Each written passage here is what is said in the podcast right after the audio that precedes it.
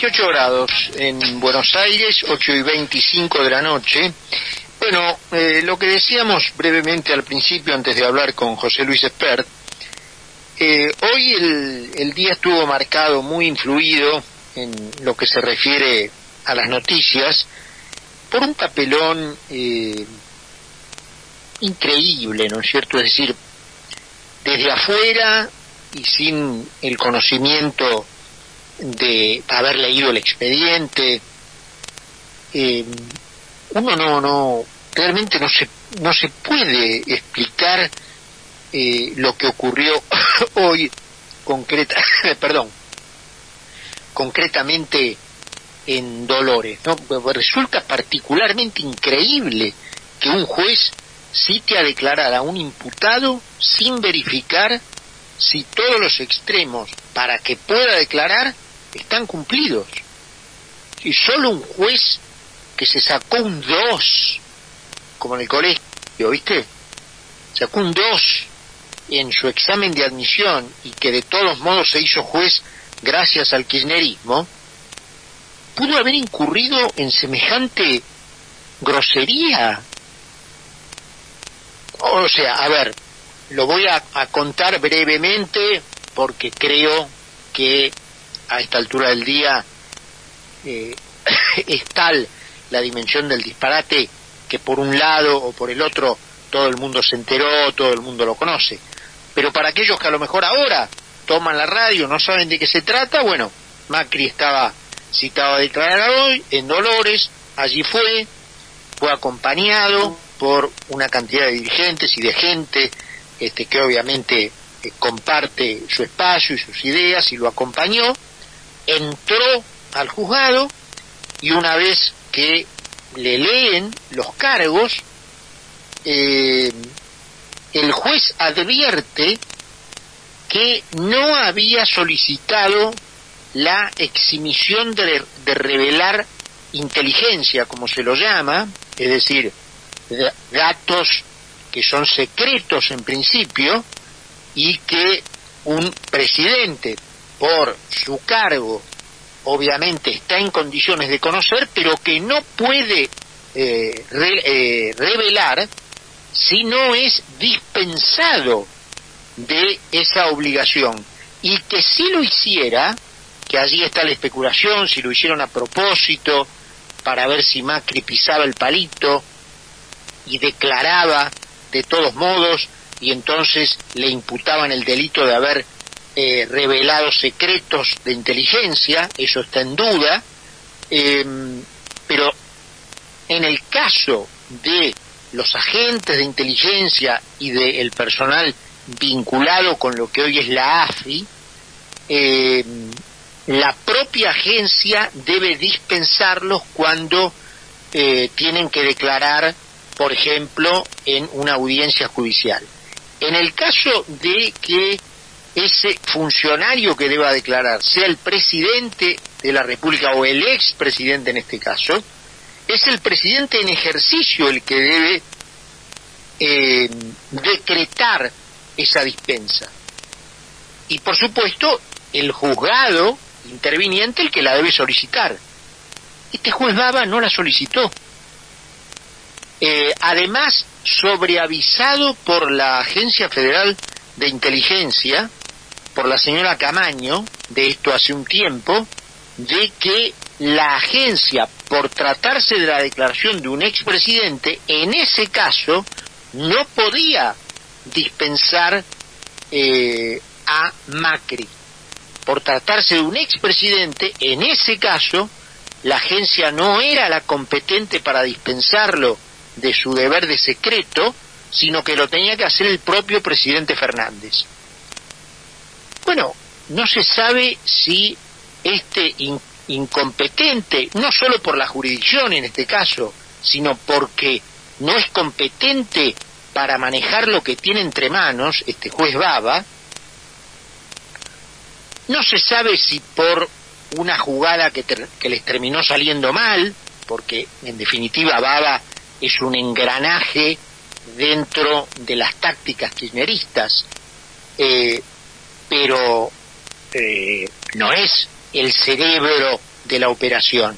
Él es una persona que está puesta allí para cumplir órdenes y que la función que cumple, bueno, justamente le sea funcional a los intereses del kirchnerismo, pero no tiene una función de estratega, ni de táctico, ni mucho menos, porque es un burro aparte, un tipo que no sirve para nada, un inútil, no sirve para nada. Eh, la prueba está cuál fue su calificación cuando se postuló para juez. Solo el kirchnerismo lo hizo juez. De no ser por eso no podría estar donde está, porque no es apto, no es idóneo para utilizar la terminología de la, de la Constitución. De modo que eso no se sabe si es porque el tipo es un burro, porque le quisieron tender una celada al expresidente, en este caso, y salió mal. Eh, pero lo cierto es que sea una cosa u otra, el grotesco de la justicia argentina ha tomado hoy una dimensión eh, y estamos eh, en un mundo interconectado en donde son milésimas las, los, la, la, cantidad de milésimas de segundo, la cantidad de tiempo que pasa para que cualquier cosa que ocurre se sepa en todos lados. Entonces, de nuevo, la Argentina en el centro de la escena, como hoy fue, por ejemplo, eh, protagonista de una nota en la principal revista económica del mundo, The Economist, por el hecho de implementar eh, el control de precios, ¿no es cierto? La revista hace referencia a la famosa frase de Einstein, solo un loco puede pretender obtener resultados diferentes de hacer siempre lo mismo. Y como la Argentina se encuentra en el centro de la noticia económica mundial por este tema de los precios, seguramente también se debe, debe ser el asme reír en, en materia del ejercicio del derecho y de la justicia por lo que ocurrió hoy en Dolores. No se puede creer, francamente. Eh, y yendo al fondo de la cuestión, eh, todo esto tiene un, un olor a rancio, huele tan rancio por el momento, efectivamente, en que se intenta esta movida, eh, por lo increíble que puede resultar eh, imaginarse a un presidente mandando a escuchar a los parientes de un submarino hundido. Es decir, a, ver, que era un conjunto de gente que ponía en peligro la continuidad del gobierno? Recordemos que esto ocurrió en 2017, quizás el pico de popularidad de Cambiemos y del presidente Macri, que venía de ganar las elecciones de medio término y que todo el mundo en ese, en ese momento consideraba directamente reelecto en 2019. Después sobrevino todo lo que sobrevino, pero en ese momento todo el mundo daba por un hecho que Macri era reelecto. Ir a escuchar a parientes de eh, los marinos trágicamente muertos en un submarino que además había sido reparado por el kirchnerismo, del cual yo lo conté ayer, se vanagloriaba la señora Fernández de haber hecho eh, lo que se llama esa reparación de media vida en la Argentina contra la que había tenido el submarino gemelo, el Ara Salta, que había sido hecha en ese momento diez años antes, en el 2001, 2002, eh, concretamente en Brasil.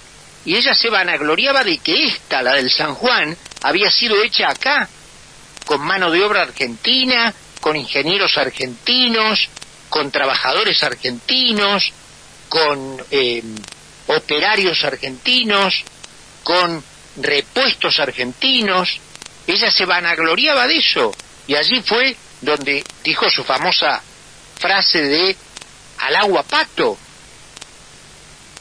Entonces, digamos, en ese contexto que Macri fuera a espiar a los vecinos, y por supuesto, esta cuestión se redondea el, el, el gusto a rancio que se completa con la caída de, de, la causa en el juzgado de Martín Baba, en Dolores, en un lugar territorialmente completamente ajeno tanto la radicación del submarino, que era Mar del Plata, como la dirección de la totalidad de, de los marinos y por supuesto de sus familiares, ninguno de los cuales era de Dolores.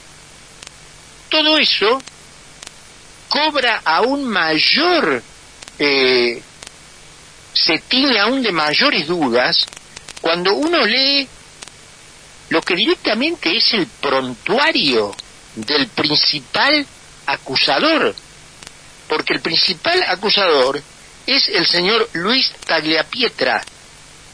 Lamentablemente, bueno, sí, efectivamente, padre de un chico, de un marino, fallecido como consecuencia del hundimiento del Lara San Juan. Pero este señor Tagliapietra, eh, vos fijate la, lo que integra su currículum vitae, ¿no? Robo de automotor, falsificación de documentación pública por autos mellizos, robo en poblado y en banda, estafas reiteradas, tenencia ilegal de arma de fuego, drogas, se recibió de abogado en la cárcel. Su hijo, eh, el tripulante del Ara San Juan, hacía 10 años que no lo veía porque no quería saber nada de él. Y además terminó en un hecho público desfigurando a trompadas a su pareja, Bárbara Marcotegui, que lo denunció ante la fiscalía como alcohólico violento y drogadicto. Este señor es el que abrió el expediente. Este señor es el primer eslabón de la cadena que termina en Martín Baba y en el papelón de hoy. Entonces uno, digamos, ata todos los, los hilos de cada eslabón hace justamente una cadena. ¿Y a qué conclusión podés llegar? Máxime teniendo en cuenta a quién tenés enfrente, al kirchnerismo, en situación de derrota y a 15 días de las elecciones. ¿Qué otra cosa podés esperar que la pretensión de tener una foto de Macri entrando a un tribunal como obviamente hay 350 millones de Cristina entrando a otros tantos millones de tribunales. En, en ese caso sí, con prueba desbordante. Entonces, realmente, eh, no sé, eh, pero el día de hoy va a quedar en la historia del grotesco jurídico, ¿no es cierto? Del grotesco jurídico de la Argentina. 9 menos 20, 28 grados en Buenos Aires, hacemos la segunda pausa y conversamos con Carlos Ponce.